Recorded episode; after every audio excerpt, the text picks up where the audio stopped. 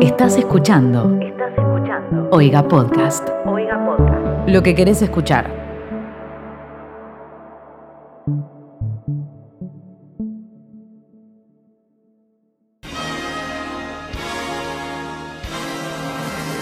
Bienvenidos, eh, gentes de la internet, a este podcast de Oiga llamado Es Moda. Este podcast inicialmente era sobre entregas de premio, pero nos agarró la cuarentena y agarramos este podcast para hablar de las cosas televisivas, audiovisuales que se nos cantó el orto durante todo el tiempo que estuvimos encerrados en casa. Básicamente lo Em, hicimos concha. Sí, literalmente, arruinamos completamente un concepto eh, y ahora es esto. Igual, Yo soy Miley. perdón, ¿eh? Igual ¿Qué? no estamos tan alejados porque estamos hablando de una de las mejores ficciones de este año. Claro, hoy, el capítulo de hoy es, sé, es un montón. Es un mucho para asimilar. Muchísimo. Y Bueno, yo eso. soy Miley Yo soy. y estoy con Fermín y. Daniela. Hola, ¿qué tal? Le mandamos un, ¿Todo bien, un ustedes? saludo a Toba que, que lamentablemente no pudo asistir a este. Se murió y no va a Maravilla. estar más con nosotros.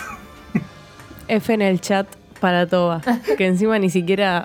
Bueno, primero digamos de qué vamos a hablar, porque si no le vamos a seguir haciendo una introducción muy larga a esto completamente innecesaria. Bueno, Hoy vamos a hablar de, de Fake Off. De Back Off. De, de Fuck Off. un reality que nos está llenando de emociones, drama, incertidumbre, miedo. Dolor, Sí, Bronca. bronca. dudas. Llanto. Muchas dudas. Está sacando, está sacando lo peor de nosotros encima. Yo creo que. Yo creo que es. Bueno, lo vamos a charlar más en profundidad, pero yo creo que juega un montón la reacción en redes sociales. Y por más que esto, que todo el programa esté filmado el año pasado. Lo van editando según la reacción de la gente. O sea, se edita semana tras Por semana. supuesto. Probablemente. No tengo dudas, porque yo, por ejemplo, eh, logré engancharme en los últimos capítulos porque acá en, en Rosario estamos en fase, en fase se pueden hacer cosas. Y un fin de semana hicimos una juntadita afectiva y fue como que a las diez y media me dijeron, bueno, bueno, callate y prende el tele. y fue como que me vi con un conglomerado de gente mirando Bake Off. Y no entendía lo que Sí. pasaba. Pero entendía los cinco minutos, señor. Es muy fácil. Yo empecé Sí. a ver eh, en cuartos de final más o menos, una cosa así, u octavos, ponele. Yo soy la que, la que empezó antes. eh, yo empecé en el tercer capítulo. Ah. O sea, bastante. Sí. El tema es, es este, ¿no? Bake Off se estrenó hace aproximadamente, si estamos por el capítulo 15, hace 15, 16 semanas, ¿no? Eh, plena cuarentena, todos, o por lo menos yo, sin poder trabajar, eh, muy aburrida, cansada de mirar eh, series y encuentro en YouTube que había tres capítulos de un nuevo reality. Yo los- no había visto el primero, o sea, no vi la primera edición, no sé ustedes. Yo sí, yo vi, eh, vi partes, no lo vi entero, pero sí vi gran parte de la primera edición. No, Same. yo, yo nada, nada de nada. Y, y bueno, mm, las chicas, mis amigos están hablando del tema, o no sé cómo fue el tema que se habló en el grupo de WhatsApp, y fue como, ah, bueno, me voy a poner a verlo. Y me enganché, y voy a decirlo, eh, la persona en cuestión, la que nadie está queriendo en este momento, yo no la quise desde el primer capítulo. Sí, es que es una persona muy... Hubo algo que... Es muy difícil Hubo quererla. algo en ella que no... Es difícil quererla, Pero tiene Igual fans, ¿eh? es difícil Tiene sus seguidores. Sí, pero ¿por qué? Para mí los seguidores de ella, de Samantha, vamos a decir el nombre para que seguir ocultándolo, Son pagos. em, son gente que tiene la personalidad de ella, en el sentido de que son gente todo el tiempo mosquita muerta, el típico me va, me fue re mal en la prueba y se sacó un 10. em, Sí. Podría claro. ser yo. no, Qué no, vergüenza. pero Ay, eh, va, va con otra intención, porque esto es una competitividad y una mala, mm, no sé, mala onda. Como que Leche, mala leche. qué sé yo, obviamente es el personaje que le crearon a ella para el reality. Pero, Obvio. Eh, nada, qué sé yo, es un poco... Era la que no caía bien. Siempre el malo tiene sus fans. A ver, obvio, pero Sí. a ver, es como que si bien estamos en plan, digámoslo todo, es obvio, hay que ser muy naif para dar, para no darse cuenta de que todo el programa está guionado, no en el sentido de esto está arreglado, es una combinación, o sea, no. en el sentido de que cada uno tiene una hoja de personaje, como si fuera un personaje de eh, calabozos y mazmorras y dungeons, Sí. no sé cómo se dice, pero es como que cada uno le crean su, su personaje. Calabozos y dragones. Y onda. A ver, es como que se nota ya de por sí cuando hacen esas entrevistas en el medio del campo que dice. Y en ese momento me Sí, largué sí, a sí, llorar. sí. Pum, corte, se larga, se larga a llorar. Sí, sí, sí. Y es como que vos te das cuenta de que no, no se sienten como na- naturales diciendo todas esas cosas. Es como que sería vos- muy, muy ingenuo de nuestra parte decir, ay no, esta persona es así o esta persona es así. Pero hay mucho más detrás. Sí, Igualmente esas cosas están hoy, hoy justamente eh, después, del, después del capítulo de Bake Off, eh, en Futurock hicieron un especial. Noelia Custodio, Juana Morín y, y Lucas Lauriente. En, Excelente. en Futurock. Excelente. Yo no lo escuché. Me morí de Lo la quise risa. escuchar, pero llegué, llegué tarde. Yo lo grabado escuché, yo lo escuché hoy a la lo escuché hoy al mediodía, o sea, no lo escuché en vivo. Eh, excelente. Y, y habló Marcos, le hicieron una entrevista a Marcos, ex participante. Y él dijo que esos videos se graban entre prueba y, o sea, después de las pruebas. claro, para mí también era así. Eso se O graba sea, una vez que terminan. Eso no está. Sí, no es que ellos graban y después cocinan. Ellos cocinan y bueno, tenés. Uy, se te quemó el bizcochuelo. Bueno, contá algo de que se te quemó el bizcochuelo. Y bueno, le tienen que meter un poco de acting, obviamente. Un bajón, boquita, todo mal. Obvio. Eh, bueno, si quieren, ha- hablemos un poco cronológicamente, muy por arriba. Eh, el reality, bueno, es un reality de, de pastelería en el cual la consigna principal es que vos no seas eh, cocinero ni pastelero profesional, ¿no? Que seas eh, una persona más autodidacta o, o- o- Amateur. o amateur, exactamente. Creo que podés, Eh, podés haber hecho cursos, pero tienen que tener certificación Sí, no oficial. Claro. O sea, una persona que estudió eh, en el Gato Dumas, por así decirlo. Con el mismísimo Eh, Osvaldo Gross. Con Osvaldo. Igual el, el de Osvaldo Gross es otra, me parece. No sé, pero me encanta. No sé. Eh, ay, qué hombre, Osvaldo Gross, te Sí. amo. Em, no pueden. Entonces, ya el otro día tu- tuvimos esta charla de que hasta qué punto, por ejemplo, hay muchos de los participantes que ellos ya se dedicaban a vender, pero vendían de manera, ¿no? Por Instagram, eh, no tenían su lugar físico. Entonces, Claro, también eso, ¿eso está permitido pero o más no? allá del lugar Porque eso físico, es otra cosa más también. allá del lugar físico, eh, me parece que tipo venderle tortas a la gente de tu barrio y a algunos conocidos no es lo mismo que No hacer hace pastelero. eh, tremendas tortas por encargo a gente reconocida o qué sé yo, ¿me entendés? O trabajar Sí, sí, en relación vamos- de dependencia Es como si yo. para otro pastelero más grosso. Es como si yo no estoy recibido de diseñador, hago diseños tranquilos, locales, laburo diseñador, y, pero, y me, pre- pa- me presento a un concurso que dice que no puedes ni estar recibido ni trabajar para grandes estudios de diseño. Claro, vos no podés. Me manejo en el diseño, pero no soy profesional. Eh, bueno, nada, cuestión. eh, el reality empezó ya hace varias semanas y creo que como todo reality, eh, uno vive después todo lo que pasa en internet. De hecho, qué sé yo, me acuerdo que cuando fue el Bake Off anterior, yo como no, al no verlo, yo no entendía los memes o no pasaba a este nivel. Yo creo que la cuarentena ayudó muchísimo. No, a este nivel ni en pedo, pero esto sí era bastante. Claro. Sí, yo me acuerdo que mm, en el anterior, el hermano de nuestra amiga Mica, Gonzalo, era participante. Y en esa temporada, Mm. él era como el, el malo de la temporada, como el mala onda. Entonces yo una vez hice un tweet bardeándolo y me respondió Paloma diciéndome que era el hermano de una amiga de ella. Me acuerdo, y yo me quedé re en offside. Miley, Miley, Miley siempre se pelea con la gente que no se tiene que pelear. Con Gonzalo, con, su, con Con Zuckerman, Zuckerman con todo el peleé. mundo. Pero, pero sí, o sea, me acuerdo que se vivía en Twitter, pero no con la intensidad de lo que se vivió por lo menos anoche y Ah. el fin de semana pasado. Anoche y el fin de semana pasado fueron los dos peores fines de semana. Eh, calculó para, Sí. para esta pobre, va, pobre, vamos a ver qué, qué tan pobre, no sé, eh, para esta chica. Eh, a mí me pasa que, bueno, yo no estoy viviendo en Argentina, entonces yo no lo puedo ver en vivo. Y he tenido que hacer como hacía con Game of Thrones, que era cerrar Twitter. Claro. Porque me spoileaba. O sea, a Claro. ese nivel de... El grupo de las chicas, bueno, ni siquiera lo habría, por supuesto. hasta que lo veía, pero tenía que cerrar Twitter porque, me- eh, de hecho, un día me spoileé con Instagram, porque yo soy Team Damián a muerte, y lo sigo en Instagram, y fue el capítulo del repechaje, porque hubo un repechaje claramente, y al toque que pasó el primer participante, que era la tucumana, él subió una foto, y me spoileé, porque vi la foto, o sea que yo ya me había enterado que había vuelto la tucumana, la tucumana antes de ver el capítulo.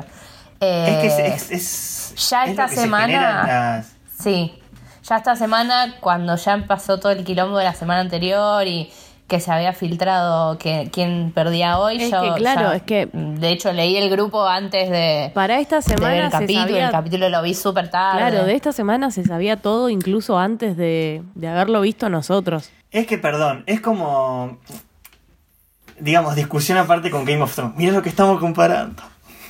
Una poronga atómica con Bake Off. Increíble. Bueno, pero la, la última temporada es comparable para mí. Sí, sí, sí, totalmente. No, pero, pero lo que quiero decir es como que toda esta cuestión de subieron sin querer durante media hora un video del adelanto de la final. Sí. Es como, no lo subieron sin querer, dale Carlos, ¿me entendés? Porque tienen a un montón de gente hablando en una plataforma y saben que se- se- si se empieza desde antes a difundir más, a difundir más, a difundir más, la gente dice, che, ¿qué mierda está pasando? Y Claro. mira. Bueno, el tema que pasaba con esta chica, o por lo menos lo que yo empecé a notar desde que lo empecé a ver, a ver, yo lo empecé a ver desde el repechaje, ahora que nombraron el repechaje, es que se notaba mucho que los jueces eh, como que le tiraban demasiadas flores a Samantha, pero ya era muy Sí. obsceno, o sea, era ante cualquier cosa, cosas que a la gente le criticaban y a ella le tiraban flores todo el tiempo, todo estaba bien, a mitad del proceso de lo que estaba haciendo, capaz estaba haciendo una garcha y después entregaba algo que era un poco mejor y le seguían tirando flores, entonces como que ya de por sí era una persona que se la pasaba llorando todos los capítulos. Siempre estaba pidiéndole ayuda a los demás y retrasando a la gente con la, contra la que competía.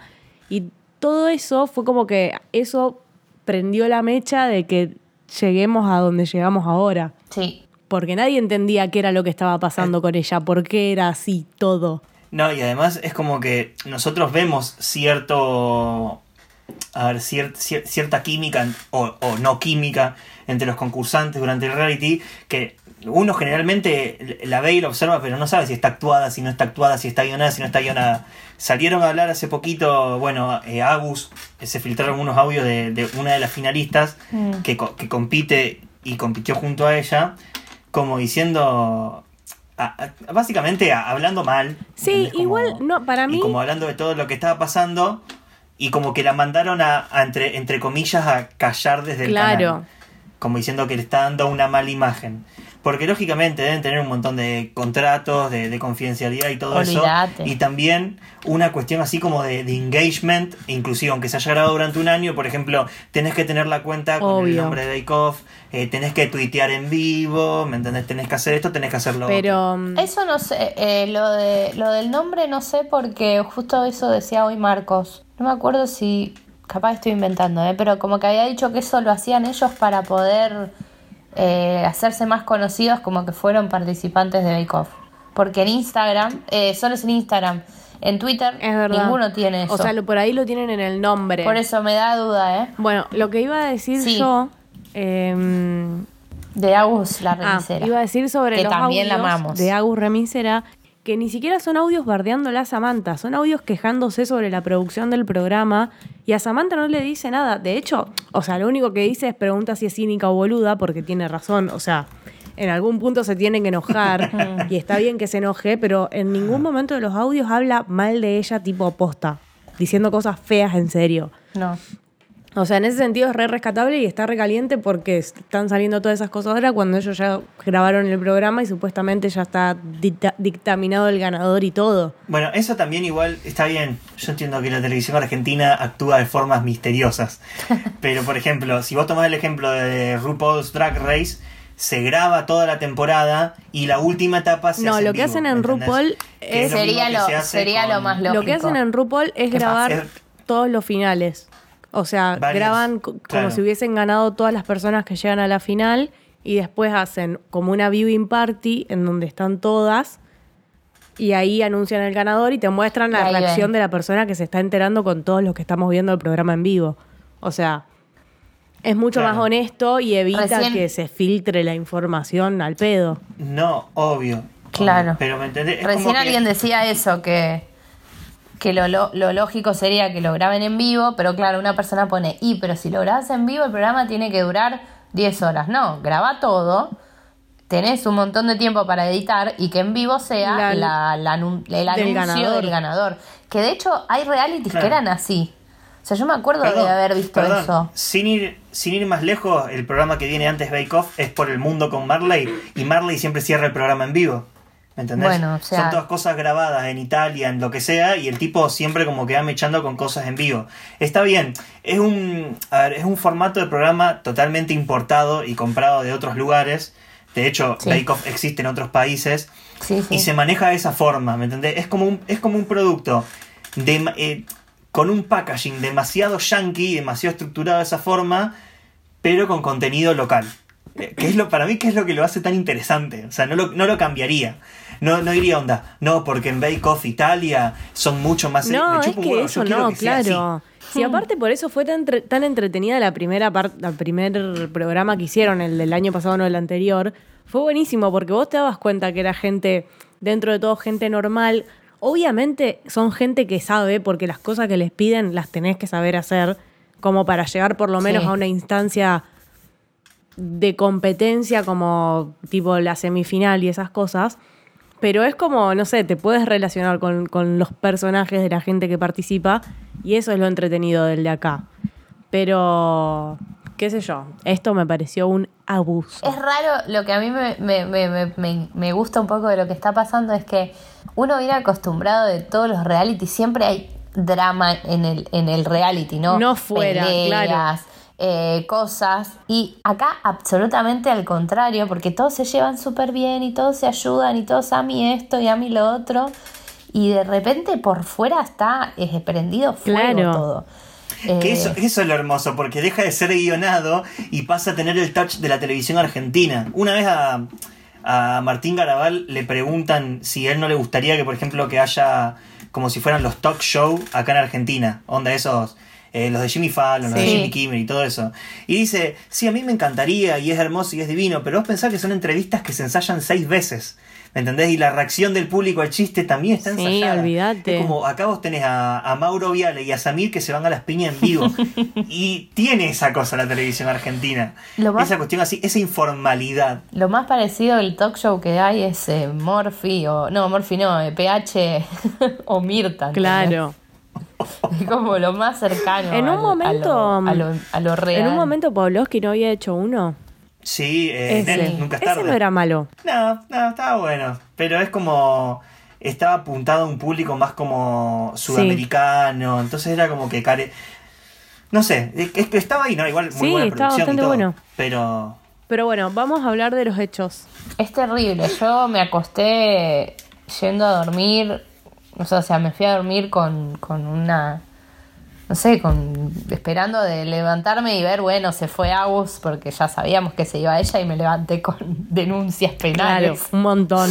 No, a ver, va- vamos, vayamos cronológicamente. Ya a partir de hace unas semanas se filtró, en realidad no se filtró, se dio a conocer que eh, Samantha, la, la muchacha en discordia, había laburado como pastelera profesional en un café en donde ella estaba como encargada. Sí. Y no, ahora no sé si también dicen que No, dueña, no, pero lo que- independientemente de Sí, eso. ahora dicen que es gerenta, pero que La nota decía que era encargada de pastelería. Y, y bueno, y como diciendo, eh, con notas en un montón de lugares, en un montón de portales y cosas así. De ahí en más fue escalando, porque Sí. la gente quiere caca Obvio. y caca tiene. Es terrible Eh, lo que puede llegar a, a encontrar la gente con, en Google. ¿eh? Yo la verdad que estoy Sí. asustadísima. Totalmente, pero además es como, bueno, más tarde vamos- en el relato cronológico vamos a llegar a eso, pero es como, hay un límite. Obviamente. ¿Entendés? O sea, vos, vos podés investigar, te podés caer de risa, podés retuitear, podés jugar con lo que quiere que, eh, con lo que el programa quiere que juegues, pero ya, filtrar direcciones, filtrar datos personales que no es onda, trabajó en una pastelería o hizo un creme brûlée, ¿me entendés? Es, che, dónde vive, eh, dónde trabajó de tal año a tal año y en qué momento y cuánto cobraba, ¿Dónde me vive? parece un montón. Me parece que hay un límite y que como que la gente en, en las Lo redes sociales no lo sobrepasó. entiende. No me parece nada nuevo. de cualquier forma. Nunca había visto como- algo que escale de la manera que escaló esto. O sea, empezó todo con un tuit de Ángel No. de Brito haciendo un comentario sobre Bake Off y Samantha, no me acuerdo bien qué era lo que había tuiteado.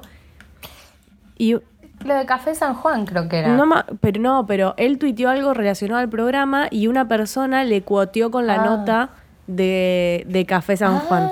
Entonces él la retuiteó y Wow. ahí em- se prendió el ventilador y voló caca para todos lados. Tipo non-stop hace una semana de esto ya. Que ya fue cuando ya estábamos todos hartos porque habían ej- dejado pasar la oportunidad de echar a Samantha del programa, la perdonaron por una tipo por una pelotudez, estaba entre ella y Agus y las dejaron a las dos. No, y aparte, eh, previo a esto, eh, ya se había filtrado, o sea, ya se decía que ella había sido la ganadora porque contó, creo que esto fue antes de lo de Café San Juan, porque ella subió Sí. un video o en Instagram historias mostrando que había arreglado la cocina de su casa. Sí.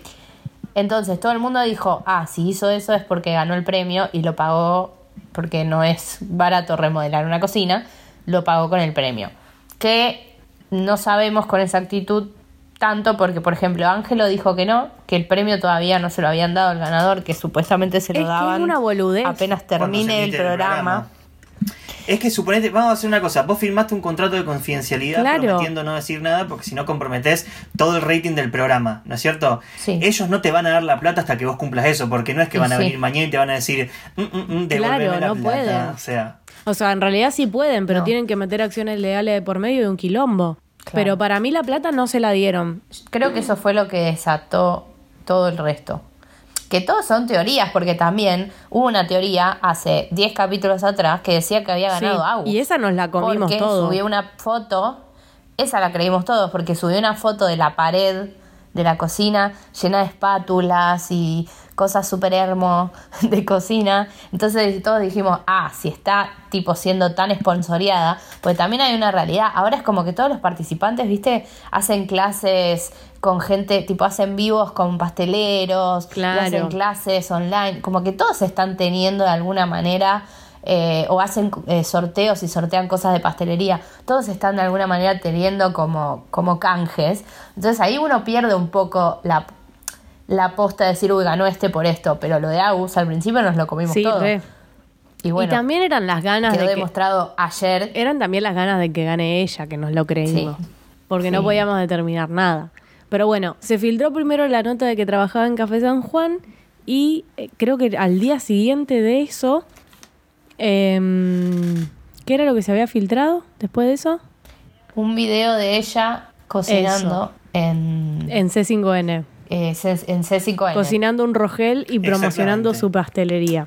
todo esto pasó la semana anterior, digamos, el, el- el capítulo anterior al que se emitió el domingo pasado. ¿Qué es lo que pasa?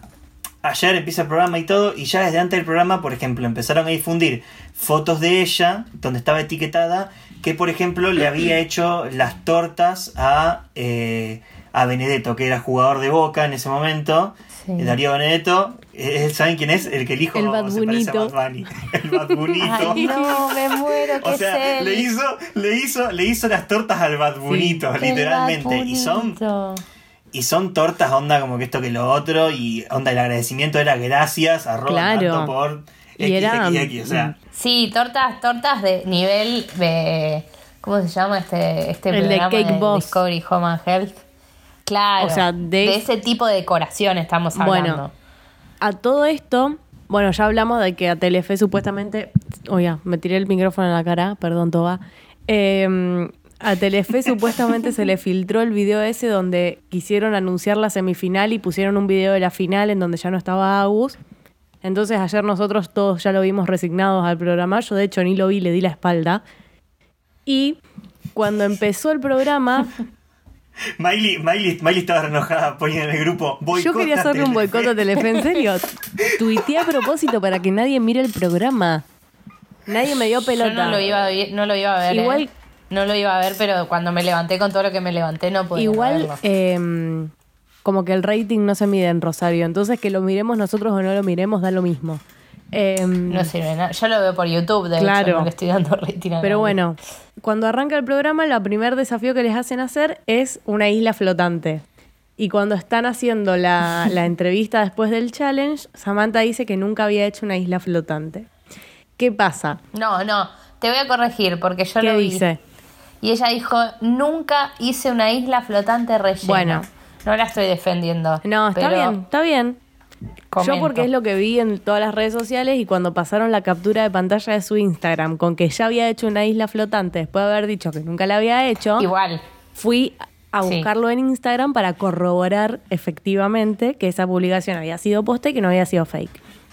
Cuestión, entro a su Instagram a buscar eso, lo encuentro y eh, le saco captura por las dudas. Y eso fue cuando ya estaban empezando... Sí, por las Precavida. dudas. Cuando ya estaban empezando el segundo desafío, que era el de los profiteroles. Entonces, cuando salgo de esa publicación y veo en el perfil un par de publicaciones después, veo que había hecho profiteroles y que eran, era una imagen muy parecida a lo que tenían que hacer. Era muy similar. El tema es que la segunda receta era una torta francesa que Sí. no sé si no era la misma. No sé. No eran profiteroles nada más. Me parece que era el, el mismo pastel, que es un pastel que se hace con profiteroles. Bueno, le saqué captura a eso también por las dudas y después le saqué captura al perfil donde estaba esa publicación porque mi hermana entró desde su celular y no veía la publicación de la isla flotante. Entonces le saqué la captura y encontré que había borrado la publicación. Entonces yo empecé a compartir todo en, en Twitter porque me dio mucha risa. O sea, haber encontrado una cosa y después haber encontrado todo lo otro me pareció una banda. Entonces agarré, saqué screenshot de todo, fui publicando todo lo que me iba enterando en Twitter. Estaba súper Lorna investiga. Y, mm, y nada, obviamente todo el mundo me empezó a retuitear, a cuotear los tweets diciéndole todo y rebardeándola. Y después, eh, bueno, apareció eso de que no había borrado la publicación de la isla flotante, sino que lo que había hecho era la archivó, le cambió la bajada y la volvió a poner. Y le sacó los comentarios. ¿Qué, qué le había borrado? Le borró eso había- de después del laburo, una cosa así, tipo, solamente había dejado de Sí, después de una, jor- de una, de una dura, dura jornada laboral, una cosa así. Eso había fue. puesto.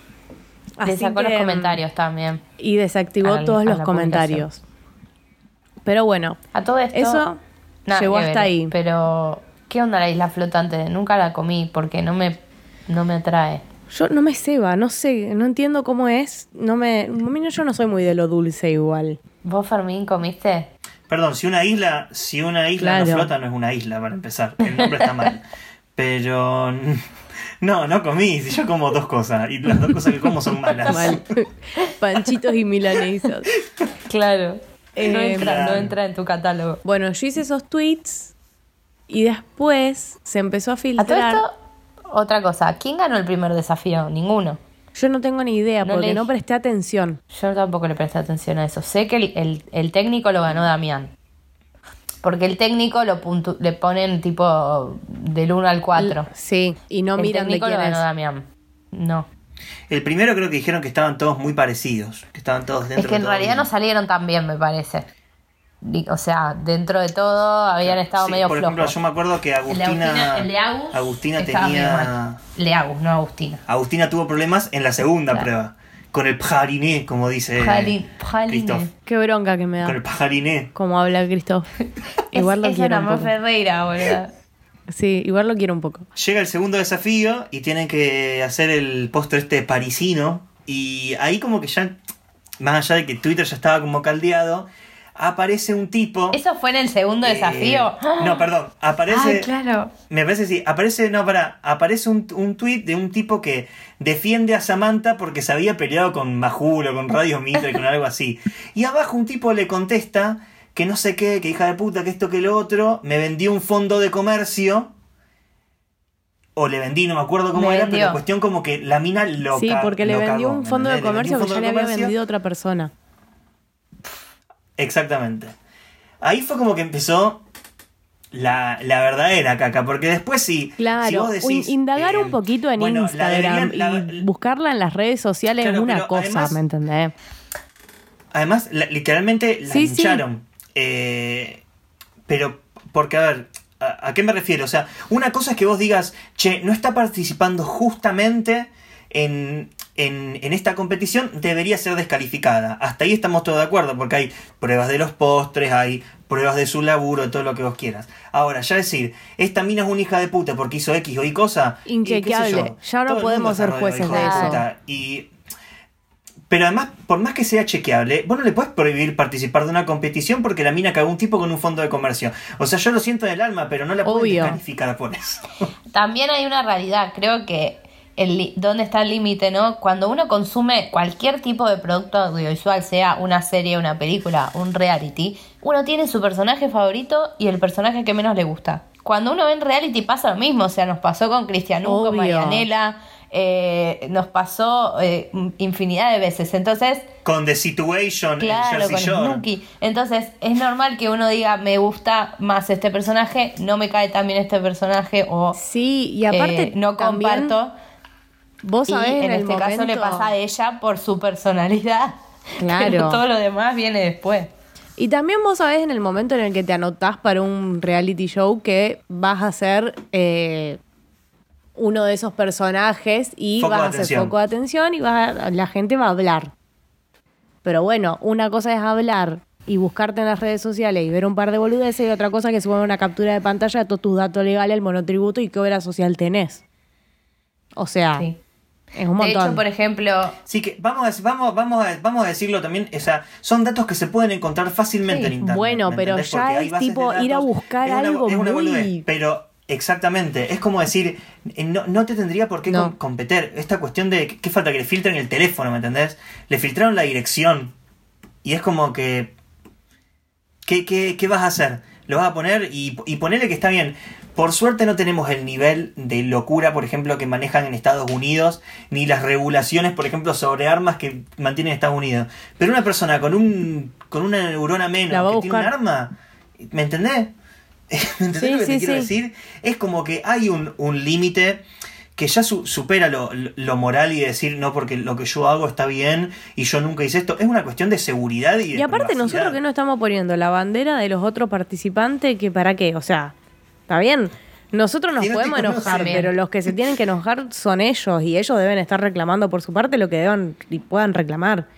Pero bueno, yo creo que el límite completamente se rompió en el momento que una mujer cuoteó al hombre este que contó que le habían cagado con el fondo de comercio y dijo que Samantha había atropellado a su padre y hizo un hit and run y al padre lo había matado. es terrible. A ver, Y ahí, no sé si vieron, no sé si Sí, vieron algo en los medios hoy todo. que explican cómo fue. La, la señora esta sale y explica que eh, en la autopista, en no sé cuál era, en la, no sé, no sé nada, no sé mucho de Buenos Aires, pasando la cancha de Vélez por la autopista, eh, ella venía por el carril izquierdo, se le pincha una, se le, se le rompe una cubierta, va a frenar a cambiarla y se tira a la banquina. Por la banquina venía el padre de esta chica que salió, de esta señora que salió a hablar, en moto, un señor grande, lo atropella y ella dice y sostiene que, según las cámaras de seguridad y los testigos, ella no se escapa nada más porque había como 20 autos que frenaron a ver Y lo que pasaba. Y que en porque ningún tenía- momento socor- socorrió... También creo que se le había pinchado una rueda, entonces no sé si es por eso que ella Claro, sí, lo sí. atropella o si por eso también no se escapa. Hay algo ahí que no me acuerdo bien. Claro, pero digamos, la mina como que explica esta cuestión y que, que encima dice, después no tuvo la decencia de avisarnos en qué hospital está. Obviando el hecho de que supongo que un choque es una situación traumática, eh, digamos, eh, me parece una estupidez debatir el hecho de decir lo que hizo estuvo bien, lo que hizo estuvo mal. Cuestión es que a mí me pareció que también esta pobre señora, porque literalmente el padre estuvo internado cuatro meses y termina falleciendo, o sea, esta pobre señora sale a los medios y es como que todos tomaron eso de Claro. bandera como para decir, hija de puta, descalifíquenla. Y la mina básicamente está diciendo, yo no sé a quién más recurrir, ella me tenía que pagar eh, una cuota de lo que vale, entre comillas, el seguro de la vida de mi padre por mes y no me lo estuvo pagando. Y yo como que, re- como que la mina recurre a, a los medios para elevar ese pedido. Pero, viste, es como... En un momento le preguntas, eh, le preguntan Vos- Andino sí. creo que es, como que esta persona entonces que hizo lo de tu padre merece seguir su vida. como que la mina dice, no me parece mal que ella esté en el reality, o sea, lo que a ella le duele en este momento por su problema es, o sea, por lo que pasó es haber perdido a su padre y que la justicia no haya actuado de la manera correcta. Aparte. ¿sabe qué? Enterándote que la mina supuestamente ya ganó, si se filtró y va a cobrar 600 mil lucas, 600 mil pesos, o sea, yendo a buscar lo que me debe, o sea, Negri, discúlpame, pero... Yo también entiendo a esta, a esta señora, ¿me entendés? No es que la señora No, ni a decir, palo, ni a "Descalifiquen palo. hija de Es que puta". De el hecho, tema de la señora no es malo por la le preguntan señora, en la nota sino por la, la- diciendo, sino por la gente y cómo tomó esa noticia. Por, Claro. por los justicieros, básicamente. Pero, a ver, a ella le preguntan en un momento, y como que vos pensás de que como que esto debería afectar su participación en el programa, y la mina dice, a mí no me No, interesa, dice. O sea, yo quiero que se resuelva lo otro. Eh, pero bueno, es como que, qué sé yo, es el el- el límite de todo. ¿Me entendés? Es como, me parece demasiado. Y me parece que es una cagada que nos tengamos que dar cuenta de esta forma cuando en Twitter es algo muy normal que esto suceda. Esta cuestión de, de exceder límites y de decir, eh, qué sé yo, no sé, llévenlo al extremo que quieran, pero sucede más seguido de lo que debería suceder y como que todos Obvio. tenemos un poco de culpa, ¿me entendés? Es como es como Don't Fuck With Cats que termina y te dicen, Sí. vos estás viendo este documental Oh, y vos decís, para un poco hijo de puta, pero es, liter- es literalmente eso, es literalmente nosotros como que dejamos pasar un montón de cuestiones o nos hacemos los boludos ante un montón de cuestiones y cuando pasa así Bueno, nos yo después de que vi lo de la no señora, hoy a la mañana, borré todos los tweets que había hecho ayer de su Instagram, que son, son tweets inofensivos, son una pelotudez, pero como que dije, no, se terminó, no quiero colaborar de ningún tipo de manera, forma eh, con, con todo esto, o sea, no, basta, chau. Entonces los borré y a la mierda. Pero, mm, qué sé yo, una cosa es entretenerte y hacer comentarios sobre el programa y otra cosa es hostigar a una persona en su vida privada y meterte en lugares donde no te corresponde y jugar a ser abogado de- del diablo, porque nadie te, vos no vas a solucionar nada legalmente ahí. Yo creo que ahora lo que, lo que va a pasar a partir de mañana, por así decirlo, o, o- u hoy mismo, es qué va a pasar realmente, porque es como que ya no hay ningún tipo de transparencia. No importa lo que pasó con, con esto de- del accidente y demás, ya estamos hablando de la cuestión de qué es lo que decían los audios de Agustina, de que es competencia desleal o algo así. Claro, es la que palabra sí. que yo usaba. Porque si se está rompiendo el reglamento, eh, hay algo, o sea, algo se tiene que hacer. ¿Qué pasa? El programa se, se grabó el año pasado, en julio, por ahí.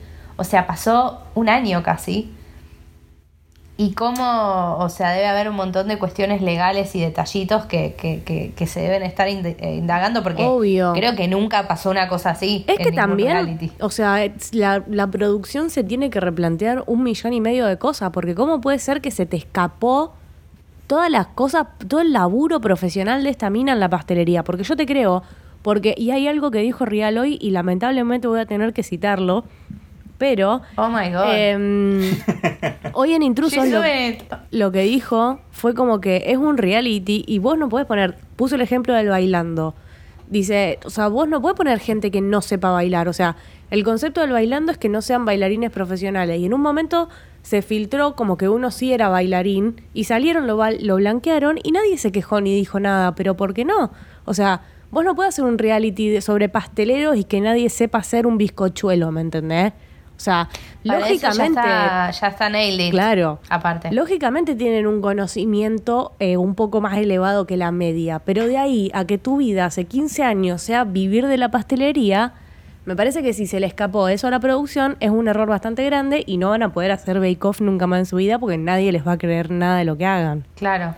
No, además es como que, o sea, eh, todos jugamos con este concepto de reality, de como de ver qué pasa y que nos tienen en vilo y todo perfecto, pero, eh, digamos, hay damnificados.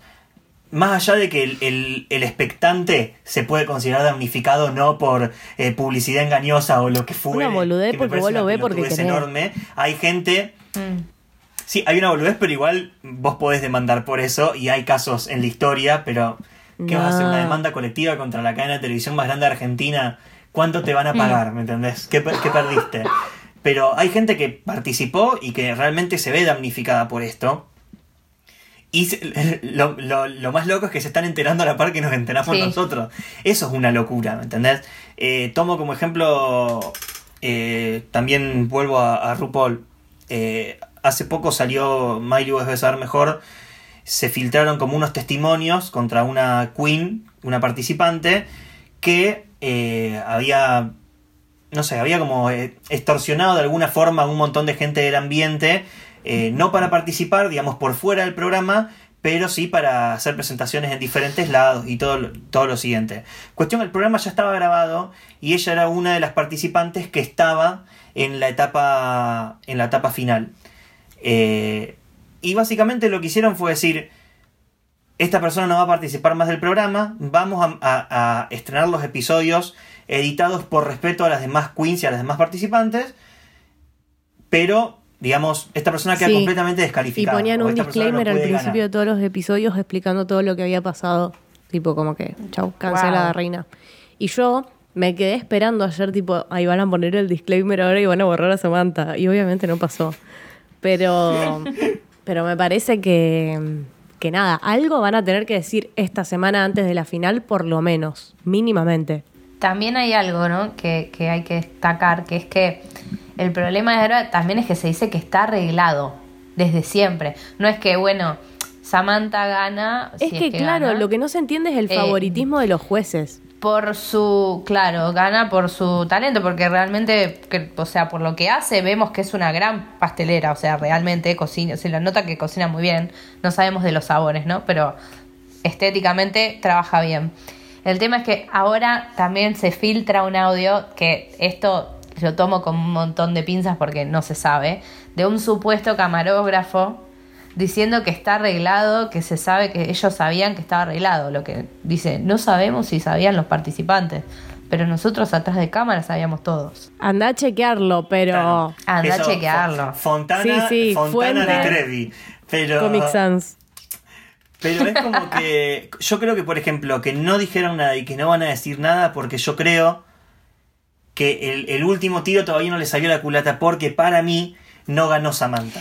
Eso también Porque es una muy buena teoría, ¿eh? Porque, Sí. porque, a ver, porque, a ver, toda- todas las deducciones, todas las deducciones de que ganó ella surgen de que una historia, de, de una story que ella remodeló la cocina. O sea, no fue una filtración del canal como todo lo que viene siendo, no fue una noticia vieja como todo lo que viene siendo. Entonces, para mí, no dicen nada porque al final van a decir. Tanto Ah, se quejaron, "¿Vieron?". claro. Y onda. Claro, o sea, vimos la chota, o sea, es que tuviste sí, horrible. Sería, sería, también pensaba eso hoy, ¿no? No me acuerdo con quién hablaba del tema y era como, miren si al final era todo mentira, gana Damián. Y todo fue para que la nata no, no tenga rating. Si Paula Chávez es cuca, eh, que lo digan. Bueno, hablando de Paula Chávez, Miley, ¿querés leer el tweet que recién apareció en, en las redes? Sí, sí, para que te busco. Dios, qué bronca que me da. Que a todo esto, un- una introducción al tema, una chica le escribió a Christoph Claro, ahora por Instagram ahí voy a leer todo. y le dice, ah, lo tenés ahí también. Sí, acá está todo. Ah, listo. Esto dice, Christoph, eh, no, Bake Off, eh, ayer viste que después del, del programa siempre hacen un vivo con la peor persona viva, Lizardo, ese... Pero, Eh, oh, eh, hace- eh, perdón, antes de, de que sigas calando.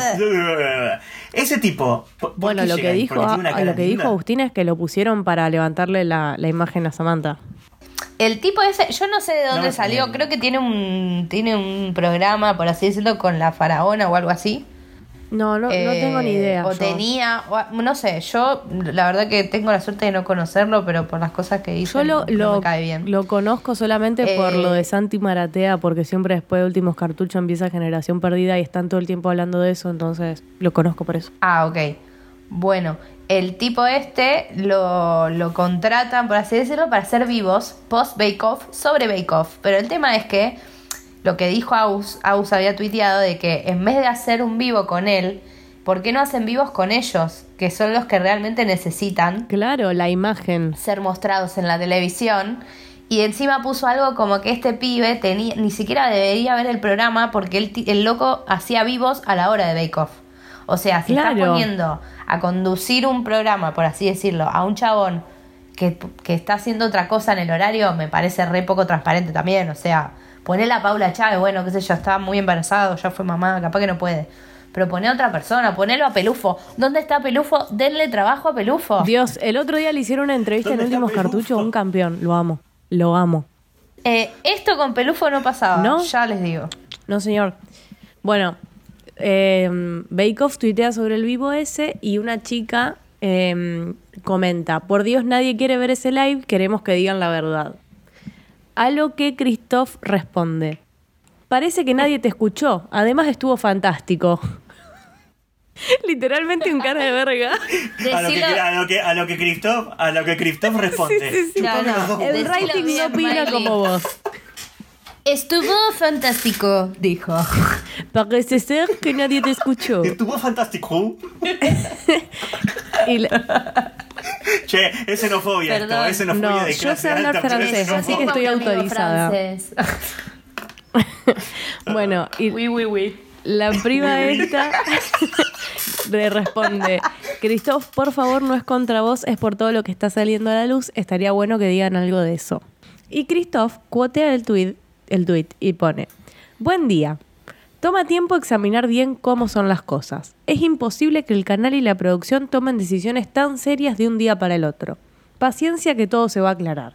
El programa es muy bueno, es lo más importante y está bien que lo siga viendo tanta gente.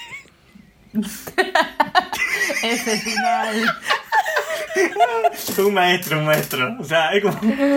La cantidad de fax que le dio fue cero. O sea, a él le pagaron y él está contento porque le deben seguir pagando. Nada más. Es lo único que le importa. igual lo que yo te decía, que fíjate que está por ahí también, eh, que una chica le había escrito a Christoph por Instagram la semana pasada ya. Ah, no, eso no lo vi. Y él había puesto algo como... Era algo así como no podemos decir nada o no sabemos nada, está siendo investigado. Eso es lo único que puso. Bueno, ¿cuánto tiempo que se toman? Esto ya fue la semana pasada. Ya está, ya está en las manos de la justicia. Claro. Y Paula Y bueno, y Chávez... ese tweet Claro, Paula Exacto. Chávez levanta ese tweet y pone todo se va a aclarar. La verdad, con una manito para arriba. La manito. sí. Es que, ojo, puede ser, puede ser una carta súper, súper tan escondida, no, ¿no? Pero a jugar por Telefe, el hecho de decir, en el último episodio se, se dice algo, como, o sea, juegan con que la gente quiere eso y Lógico. los tiran hasta el último episodio. También, también puede ser que hayan grabado muchos finales También puede y ser. nos sorprendamos. Sí, puede ser.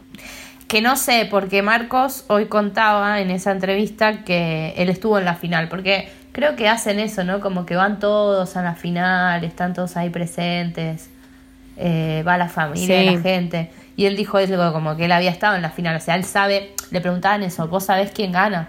Sí, sí, claro, yo estuve ahí, una cosa así dijo. Claro. A mí no me la cuenta nadie.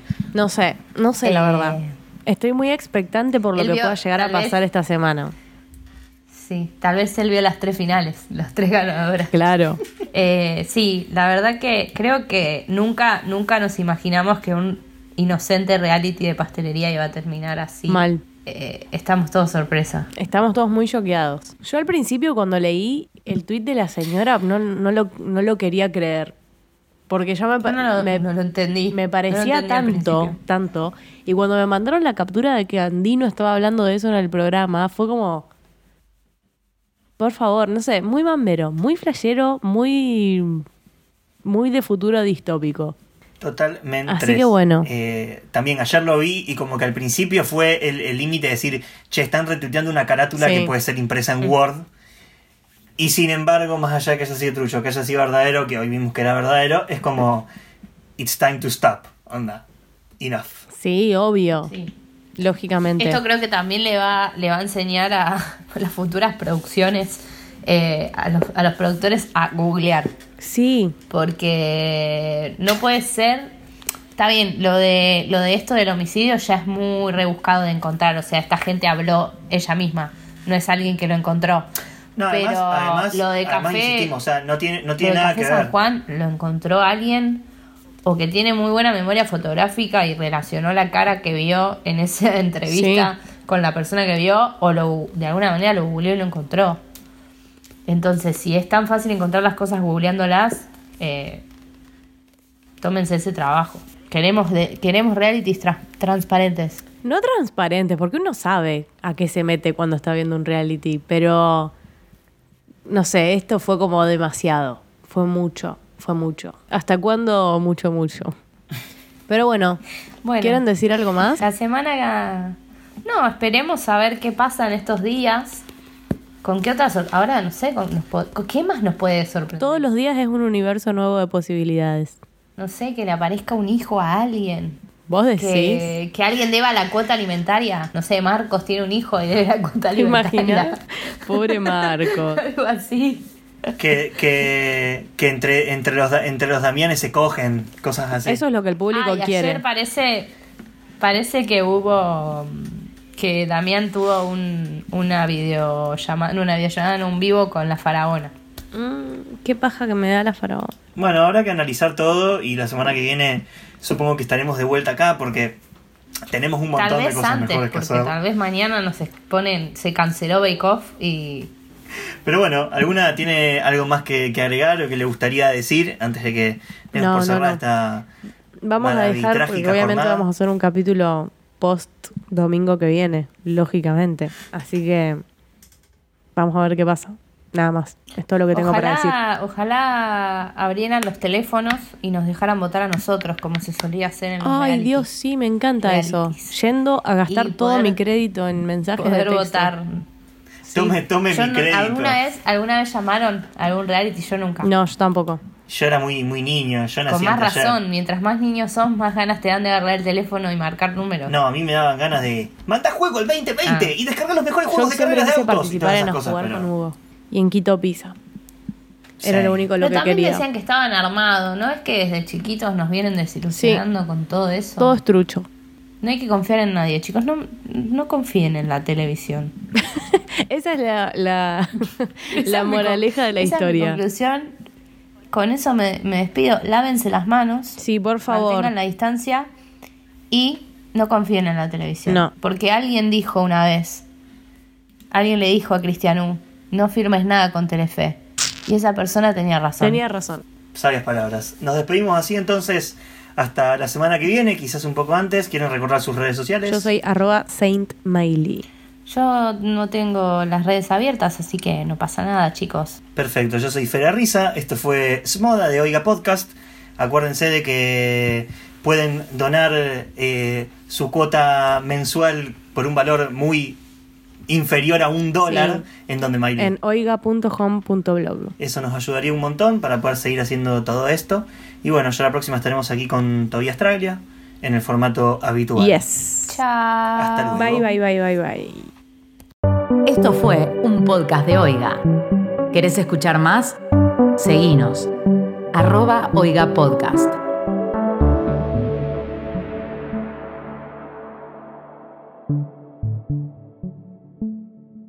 Ah, no, lo descoordinado que salió eso. Un beso toda. Capaz que cuando toda lo escucha se escucha genial. Claro, mal, es verdad. Nunca nadie coordinó tan bien. No, no, no, no, no. No tengo palabras. Pero bueno, no importa. Toda vas a tener que laburar con esto. Queremos